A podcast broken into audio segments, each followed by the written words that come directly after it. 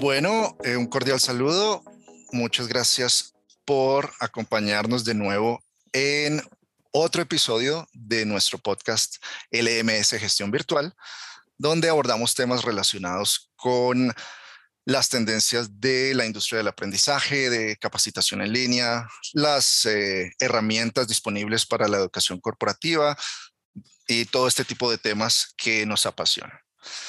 Me presento, yo soy Emanuelo Rodríguez, uno de los gerentes de relacionamiento de World Manager, una compañía líder en LMS o plataformas de gestión del aprendizaje. Y tengo el gusto de presentarles a nuestra invitada del día de hoy. Se trata de Iliana Escobar. Iliana, un gusto tenerte con nosotros en nuestro episodio. Gracias por aceptar nuestra invitación. Hola Manolo, buenas tardes. Buenas tardes. Iliana, pues eh, es actualmente la jefe de atracción de talento OTT para DirecTV Latinoamérica. Ella pues tiene amplios estudios en psicología, desarrollo organizacional, una tremenda experiencia en, cargos eh, de reclutamiento, de selección de personal. Así que es el tipo de invitada que hace rato queríamos tener en nuestro podcast. Así que de nuevo, bienvenida. Eh, hice una muy corta introducción tuya eh, en términos pues laborales, profesionales, pero por favor cuéntanos un poquito más a mí y a la audiencia de nuestro podcast sobre ti, tus credenciales y lo que nos quieras contar.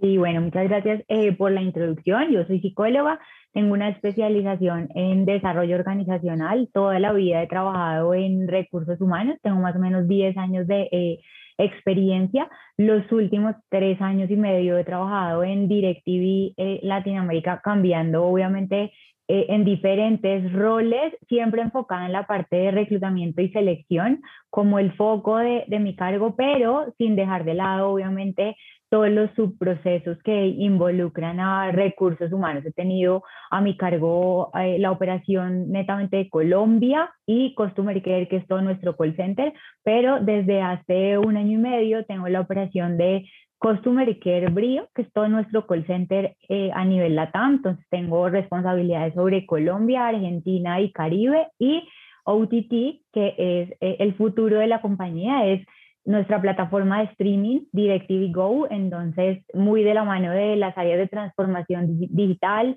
eh, para, trabajando obviamente para conseguir todos los perfiles y en este rol sí con alcance eh, todo TAM, incluido México y Brasil. Fantástico, fantástico saber eso, que nuestra audiencia esté consciente de, pues, de esta valiosa experiencia y valiosas ideas que vamos a compartir, porque la idea de nuevo de nuestro podcast es que la audiencia que nos ve y nos escucha eh, sepa sobre estas nuevas tendencias, sobre lo que mm, diferentes compañías están haciendo en términos de, capacitación, preparación del personal y, bueno, que nos animemos a, seguir fortaleciendo eh, este sector y esta industria. Entonces, sin, ah, más preámbulo, entremos en materia. Eh, ¿Por qué no nos cuentas desde tu perspectiva, desde todos estos eh, cargos importantes que has tenido la oportunidad de, tener, eh, si tal vez has encontrado un, patrón, un común denominador en lo que se refiere a, los procesos de capacitación y, y de entrenamiento de personal en este tipo de compañías? Sí, mira, Realmente yo creo que se divide en dos, antes y después de COVID, porque antes las compañías estaban muy enfocadas en eh, el entrenamiento presencial y teniendo a todas las personas en un salón, en un auditorio y logrando llegar así eh, a ellas. Te digo porque nosotros lo hacíamos tanto con eh, los asesores que contratábamos en el call como con todos los vendedores de los diferentes canales que tenemos en DirecTV teníamos siempre y siempre hemos tenido acceso a plataformas virtuales de capacitación, pero no eran tan utilizadas. Casi siempre eh, todos los entrenamientos se daban de manera presencial, tanto para base de operación como para administrativos. El 2020, cuando empieza COVID y todos deben eh, irse a trabajar a sus casas, obviamente marcó como un hito eh, en términos de entrenamiento porque los equipos de, de training estaban obviamente sin personas a quienes entrenar porque todos estaban desde sus casas. Entonces ahí se tuvo que empezar a, rediseñar eh, ese tipo de formación y adaptarla a las nuevas necesidades. Al comienzo nosotros lo hicimos obviamente de una manera muy rústica, es decir, los entrenadores conectados a través de Zoom o de Webex con los asesores y eh, ellos empezaban a, a, tener así los entrenamientos, pero son plataformas que obviamente son muy pesadas y en las que tú no puedes tener un número muy grande eh, de personas conectadas porque ya empiezas a perder la visual de cada una de ellas y lograr obviamente atraer su atención es mucho más complicado. Entonces, ¿qué empezamos a hacer? Ver que las plataformas que ya teníamos podían ofrecernos capacitaciones eh, un poco más adaptadas a nuestras necesidades o que pudiéramos construir en conjunto y obviamente eh, empezarlas a montar. ¿Qué nos pareció súper positivo al hacer esto? Que todo puede ser medido, o sea, en Webex eh, o en em, Teams, Blue Jeans o la herramienta que quieras utilizar y yo tener a mis asesores conectados, es muy empírico y además no es em, cuantitativo, es decir, yo no puedo medir qué tanto aprendieron ellos, mientras que este tipo de plataformas sí nos dan la opción de ver qué tan conectada está la persona, si realmente eh, adquirió la competencia que estábamos tratando de desarrollar o en qué porcentaje o nivel la tiene desde que inició la formación hasta que la terminó. Fantástico. Entonces, creo que podemos estar de acuerdo en que sí, eh, un punto muy importante el que trae esa colación, la pandemia pues sirvió como de, catalizador, eh, aceleró pues todos estos procesos eh, y pues fantástico que nos cuentas que hubo como esa, digamos, esa evolución de primero hubo que reaccionar, de alguna manera pues pasar a la parte virtual, pero eh, digamos, son ustedes conscientes de la, de la importancia de tener una, una plataforma en la que puedan tener estadísticas, reportes, que puedan hacer seguimientos. No sé si nos cuentas un poquito más de la compañía para la que estás trabajando o previamente si, esa, capacidad de las plataformas de gestión virtual del aprendizaje de brindarte eh, eh, herramientas de seguimiento, de estadísticas, fue, por ejemplo, un, factor que los llevó a fortalecer esa parte. Sí, mira, ya las teníamos, pero no las utilizábamos mucho eh, antes. Pero, y de hecho creo que estábamos subutilizando las plataformas porque simplemente se les daba acceso a las personas, pero a que ellas tuvieran como un libre albedrío y que escogieran los cursos en los que querían eh, inscribirse y a los cuales querían acceder. Al obviamente imponer, por decirlo de una imponer de una manera positiva a las personas las capacitaciones o los cursos que estaban más enfocados en lo que ellos necesitaban para potenciar su desarrollo, nos dimos cuenta que son muy receptivos y el hecho de que nosotros pudiéramos medir obviamente cuánto tiempo estaban conectados. Eh, la mayoría de estos cursos son muy cortos, son cápsulas pequeñas en las que realmente logran atraer la atención de las personas nos permitió darnos cuenta también que eso servía más para enganchar a los colaboradores, porque si tú los tienes tres o cuatro horas conectados a un computador, escuchando a una persona, pues obviamente ellos se desconectan, están en sus casas, hay mil cosas que todos hemos tenido que vivir que obviamente hacen que su atención se disperse, mientras que este tipo de plataformas, al tenerlo como tan bien estructurado y tan, eh, no sé, organizado en los tiempos en los que necesitan realmente captar la atención de las personas, en la manera en la que tienen que abordar ciertos temas, pues obviamente es súper positivo para eh, las compañías usuarias. Y el hecho de medir, obviamente, cómo estaba la persona al iniciar el curso, porque casi todos tienen una evaluación y las que son como más eh, armadas a la medida de la compañía, te hacen una evaluación inicial de los colaboradores que vas a matricular a ese curso y luego te, hacen, te dan como un entregable. Y si hay personas a las que tal vez hay que hacerles algún refuerzo o algo adicional, te van poniendo como red flags ahí de a esta persona hay que ponerle más atención en esto, a esta hay que ponerle más atención en esto. Entonces, obviamente te permite también reaccionar y no esperar hasta el final eh, de un curso para ver, esto se me quedó, no desarrolló esta competencia, no desarrolló la habilidad comercial como yo necesitaba que la desarrollara y se pueden tomar como acciones más inmediatas. Bueno, fantástico que, que llegue como hasta de, a ese punto tan profundo de, de poder eh, pues moldear y capacitar a la manera que las empresas necesitan a sus colaboradores a través de, un LMS. Em, entonces, eh, siguiendo esa, esa línea de pensamiento y ahora que me comentabas sobre estos eh, diferentes tipos de cursos y cómo evaluarlos eh, a los colaboradores desde un comienzo y después de recibirlos, em, el, el, contenido como tal lo han enfocado el que, el que tienen a través de las plataformas de, de aprendizaje virtual más, digamos, a los, a los cargos específicos de, de cada, de cada puesto, de cada, em,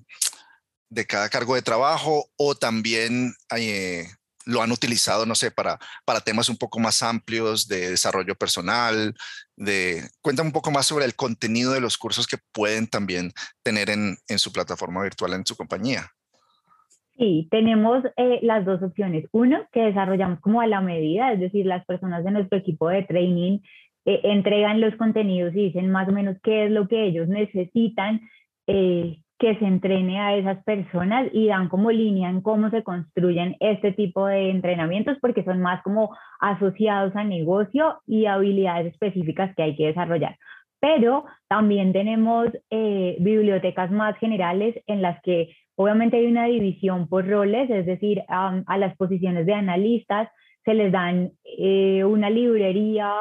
más enfocada a las habilidades o skills que ellos deben desarrollar, las posiciones de liderazgo que tienen personas a cargo. Hay obviamente eh, una biblioteca de cursos más enfocados en desarrollo de equipos. Eh, en este momento estamos dándole mucho, como impulsando con mucha fuerza eh, liderar equipos remotos porque cada uno de los jefes de la organización ya no tiene su equipo en la misma ciudad o incluso en el mismo país, sino que todos tenemos equipos en diferentes lugares, entonces eso implica un reto diferente. Eh, los directores tienen también una librería abierta para ellos, más de habilidades gerenciales o más específicas. Y también hay librerías que están como abiertas a los al tipo de formación que el colaborador quiera acceder. No sé si alguien quiere trabajar más en analítica de datos para recursos humanos, que ahorita se está, eh, está tomando mucha fuerza en el mercado, entonces hay cursos específicos de analítica de datos que son libres, es decir, no es como que yo le vaya a decir a mi equipo, ustedes tienen que formarse en eso, no, simplemente están disponibles y si ellos quieren, eh, lo pueden hacer. Hay cursos también en, no sé, finanzas para no financieros, por si de pronto alguna persona quiere tener opciones de movilidad interna entre áreas y dice, yo no he tenido esto en mi formación, pero quiero acceder, también eh, lo puede hacer. O sea, está como, hay una librería bastante amplia que creo que es el éxito de esto, porque si tú le dices a las personas simplemente, venga, yo necesito que se formen en esto y es lo que yo como compañía le estoy imponiendo, ahí este tipo de plataformas empiezan a perder como el valor principal, porque cuando el colaborador se empieza a sentir obligado a hacer algo, ya empezamos a tener cierta resistencia. Entonces tienes que vendérselo o dárselo de una manera en la que él sienta que sí, hay algo con lo que debe eh, cumplir por su rol, pero también te importa muchísimo, estás interesado en su desarrollo, quieres ayudarlo a potenciar esas habilidades que para él son importantes, pero que no necesariamente van asociadas al desarrollo de su cargo o de su rol actual. Interesantísimo, interesantísimo desde el punto de vista de esa versatilidad de, de los diferentes tipos de cursos y, y, lo último que mencionaste también me queda sonando muchísimo, esa manera de, de enganchar, de invitar a los colaboradores a que quieran eh, hacer los cursos, estar eh, conectados a la plataforma y esas, esas nuevas técnicas, esa, esa parte me parece interesantísimo y sé que las, las plataformas virtuales de aprendizaje tienen esa capacidad, así que saber que ustedes la, la aplican, pues eh, que la, audiencia que nos está escuchando se, se contagie un poco de, de, esas ideas y las, y las pongan en práctica. Em, entonces, me gustaría, pues, creo que me puedo atrever a decir que gran parte o, un buen porcentaje, un considerable porcentaje de la capacitación para su personal, entonces ahora la hacen virtual. No sé si tengan un, ratio, una tasa de, qué tanto se hace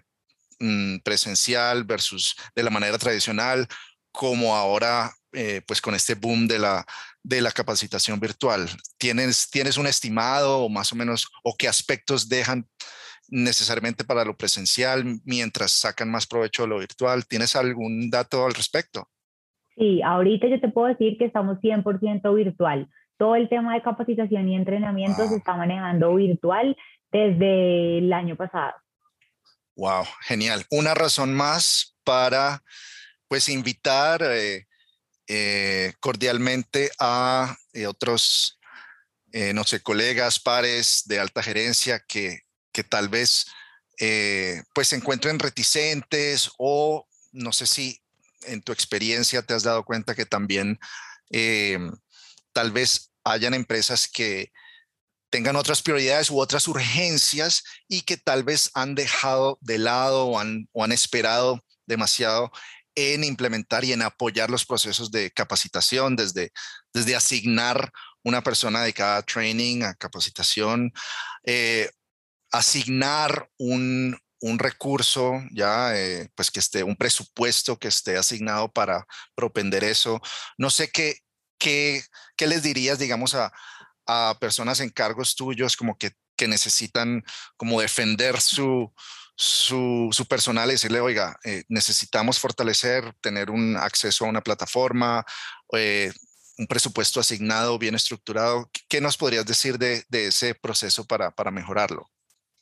Sí, yo te diría que en este momento es clave contar con una plataforma en línea de capacitación. ¿Por qué? Porque el mundo del trabajo cambió y la forma en la que las personas se conectan con las organizaciones también. Ya estamos viendo compañías en las que eh, el 100% de sus colaboradores nunca van a regresar a las oficinas o hay empresas en las que van a tener modelos flexibles, en las que obviamente si tienes una persona destinada a capacitación o alguien que esté presencial dando talleres y demás, no vas a lograr captar eh, la atención de los colaboradores como realmente quieres hacerlo. Además, si tú tienes una persona dedicada a capacitación, son muy poquitos los temas que puedes abarcar. Y ahí caemos otra vez eh, en lo que hablábamos antes de, es lo que yo como compañía te estoy imponiendo y es lo que quiero que veas. Mientras que el hecho de abrir o tener este tipo de herramientas le permite a las personas formarse sí en lo que la empresa necesita, pero también en intereses personales que, puedas, que puedan tener. Y obviamente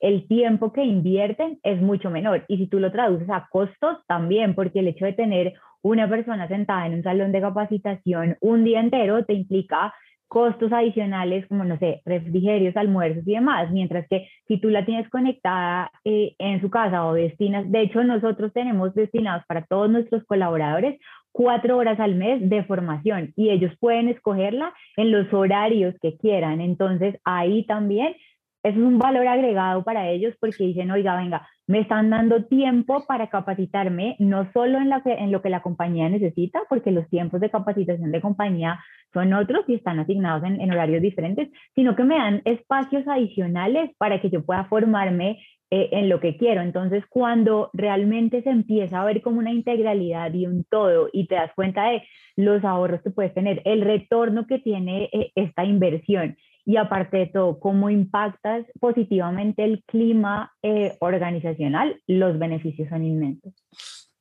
Genial, no, pues hiciste un recuento súper detallado.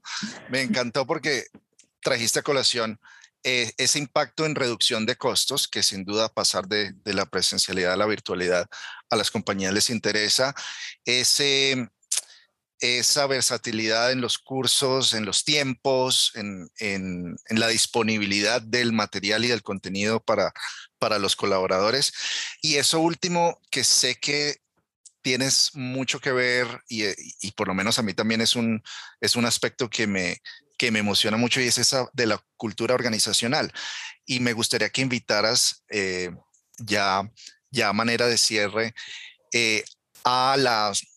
la audiencia que nos escucha, alta gerencia, eh, colegas de recursos humanos, especialistas en, en entrenamiento y capacitación de diferentes compañías, de cómo pueden sacar provecho en eso, en, en transmitir la cultura organizacional a través de una plataforma de eh, aprendizaje en línea y capacitación, eh, porque muchas veces, pues, eh, digamos, el, el, simple, el simple correo institucional, pues, digamos, ya quedó obsoleto. Hay que estar constantemente innovando, estando presentes y creando esa, conciencia de, de, cultura organizacional. ¿Cómo crees que una plataforma puede ayudar en ese, en ese aspecto? Sí, tal cual. Y tú en este momento lo que tienes que hacer es lograr captar eh, de muchas formas la atención de los colaboradores para que no se desconecten. Cuando los tenías en la oficina era mucho más fácil tal, tal vez tenerlos conectados con esa cultura, pero al estar cada vez eh, ellos desde sus casas es mucho más complicado. Yo siento que la mejor forma de transmitir la cultura de una compañía es dándoles apertura y que obviamente si ustedes, si las empresas o las compañías les dan unos eh, cursos o les dan acceso a formación muy acartonada, pues eso a los colaboradores ya les abre la puerta como a ver qué tipo de cultura organizacional tiene esa compañía, mientras que si son más, tienen contenidos más frescos, son un poco más abiertos, les dan diferentes opciones también eh, de acuerdo a sus gustos, pues te da una perspectiva diferente y dices, esta compañía tiene una cultura organizacional eh, abierta, es más receptiva a mis necesidades, me involucra mucho más y creo que es el, es el principal reto que estamos teniendo ahorita con las nuevas generaciones. Si ellos perciben una cultura organizacional muy acartonada o muy cerrada a los modelos tradicionales, es muy difícil atraer y retener el talento. Oye, Iliana, pues genial. Eh, creo que has, has expandido el, el tema que, que, yo tenía pensado para nuestro podcast y sé que, sé que habrá material para más adelante de pronto profundizar eh, no un poco, sino bastante eh, en estos temas que nos apasionan. Eh, y pues nada, ante todo, agradecerte. Ha sido un placer enorme haber podido charlar contigo, que nos compartas tu, tu experiencia, saber pues todo lo que nos has transmitido desde la compañía en la que has estado y en otras. y pues saber que, que, los, que las plataformas de aprendizaje en línea y, y de gestión de la capacitación virtual eh, están cada vez más cerca, hay más opciones en lo que se refiere, eh, digamos ahí, ahora hay mm, plataformas que literalmente hablan nuestro mismo idioma, hablando de la región latinoamericana, eh, que entienden las necesidades y que personas como tú desde tus cargos, compañías em, multilatinas, multinacionales, incluso locales que se están expandiendo sepan que entendemos esas necesidades que se pueden conseguir esos objetivos eh, comunes de capacitación constante, consistente para que sus operaciones pues tengan mejor éxito, casi que sin importar la industria en la que se desempeñen. Sí, así es. Muchas gracias a ti por la invitación y nada, lo que necesiten, acá estaremos disponibles. Gracias, Ileana. Créeme que seguramente serás nuestra invitada en otro episodio, eh, tal vez para que profundicemos eh, ya tal vez en estos temas mm, un poco más de, selección de personal, de reclutamiento, de, recursos humanos, que sé que es, es tu pasión y lo has hecho muy bien. Por eso creo que has, has compartido esas ideas con tanta propiedad. Y nada, eh, es, es un honor haberte tenido en nuestro podcast y esperamos verte nuevamente por acá en LMS Gestión Virtual. Claro que sí. Gracias. Y a nuestra audiencia, estén preparados para nuestro siguiente lanzamiento con eh, otro aspecto importante del el mundo del aprendizaje en línea, las capacitaciones. Gracias. Chao.